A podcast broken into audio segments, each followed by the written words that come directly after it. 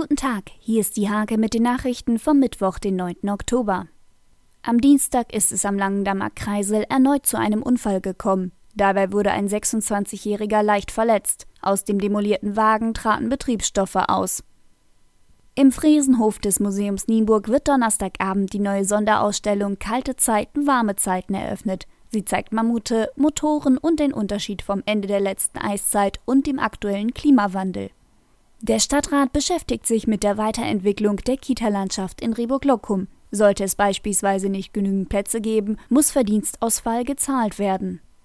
Die SG Penixee Liebenau richtete kürzlich den FZ Forza Avacon Cup aus. Robin Wielewald vom MTV Nienburg überzeugte. Er belegte im Doppel als bester Niedersachse Platz 2. In Bremen stand die 15. Auflage des SWB-Marathons an. Einige Kreis-Nienburger waren dabei. Sowohl auf der Voll- als auch auf der Halbdistanz gab es teils beachtenswerte Ergebnisse. Diese und viele weitere Themen lest ihr in der Hake am Mittwoch oder unter www.diehake.de.